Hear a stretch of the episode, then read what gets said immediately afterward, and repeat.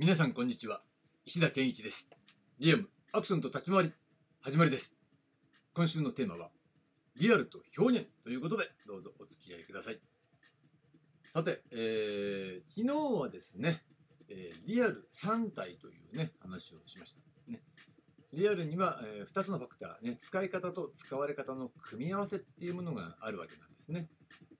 でそこにそのリアルと表現っていうのをどういうふうに組み合わせるかっていうことなんですが、えー、リアルが関わってるもの。これがね、えー、リアルリアル。そして表現リアル、ね、リアル表現。ねこの3種類のね使い方と使われ方という中であるという話でしたよね。で、えー、今日のテーマなんですが今日のテーマは始まりは非分離ということです。ね。えー、非分離っていうのはねこれまで何回か話してきたんですがまずね、重要な概念なので簡単に説明しておきましょう。えー、紙切れ1枚をね、ちょっと想像してもらうと、えー、説明しやすいんですが、ね、1枚の紙切れがある。えー、この中には、まあ、いろんな要素が入ってるとしてね、うん、でもこの紙切れ1枚の状態は、これ未分化の状態ですね。何も分かれていない。そこに、えー、鉛筆で真ん中にピヨッと線を1本引きます。で上と下に分ける。この状態が非分離なわけですね。え分離していないという意味ね。だから非分離。で、えー、今度はそのね、鉛筆で書いた線、そこをハサミでちょきちょきちょきって切り離します。だからこれ2つのね、紙切れに分かれるわけなんだけど、これが分離ですよね。分離した状態。まあね、物体として、もうね、でも、分離したところでもう一回、えー、セロテープでくっつけたら元に戻る、ね、非分離の状態に持っていくことは可能なわけですよね。でもちろん概念とかそういったものっていうのは加工自由自在だからね、えー、物体ではないわけですからね。でも物体だって、えー、一旦分離しているものを非分離に持っていくってことができる。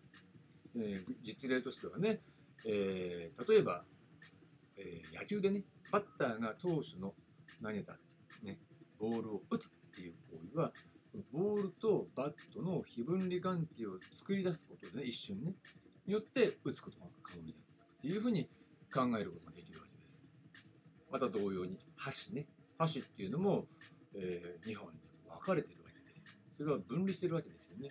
だけど、えー、手で持って、それを物を掴むっていうことでね、物と箸の間に非分離状態を作ることで、えー、箸でつまんでね、えー、食べることができる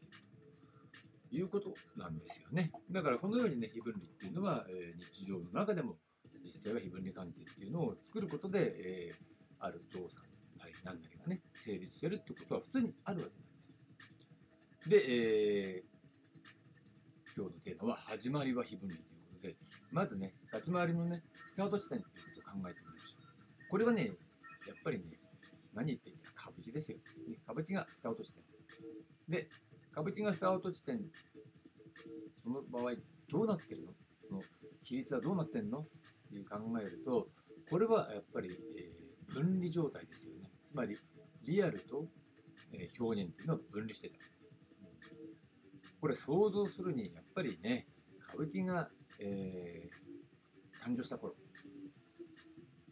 ね、そのスタート地点別としてもね、まあ、江戸歌舞伎とかね、かなり盛んだったわけですが、その頃ってまたね、武士がいて、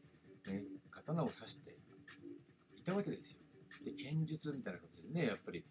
ぱい練習もされてた。そういう時代にあっては、ね、剣あの剣術の道場とかも盛んだったらしいですよ、だから、やっぱり武術は武術、ね、で歌舞伎は、見せ物は見せ物ってことですね。完全に分離していたと。いうことは、おそらくその表現を見れば分かりますよね、歌舞伎の立ち回りを見ればね。そういう武術的な要素は全然入ってない。まあ、全然っていうと変な話だけど、そのリアリティとしては入ってない。だから表現として確立されていると考えるわけなんですね。だから日本の立ち回りは表現100%の完成形っていうのがね、使い方の方にも使われ方の方にも、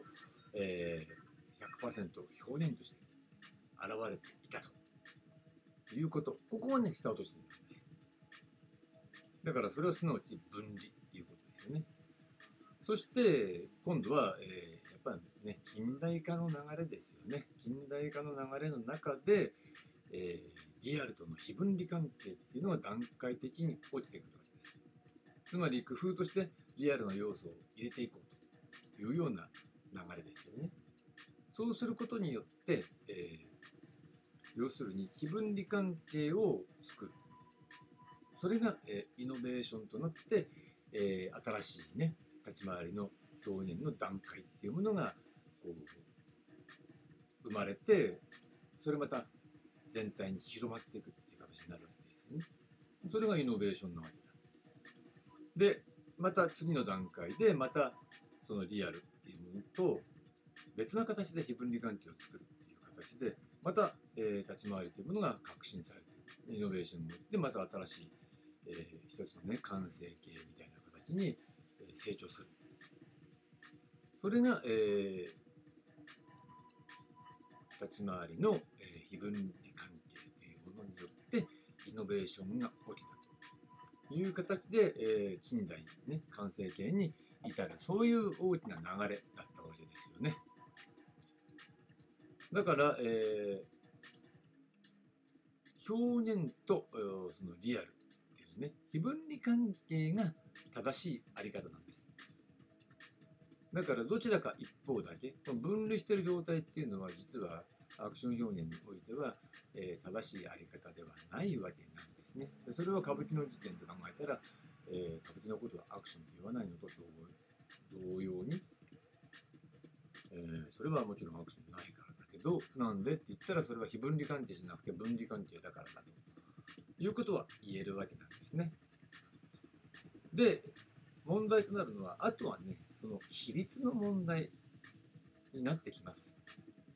そうでしょ。だって比率が、えー、どっちの比率が高いのみたいなことっていうのは、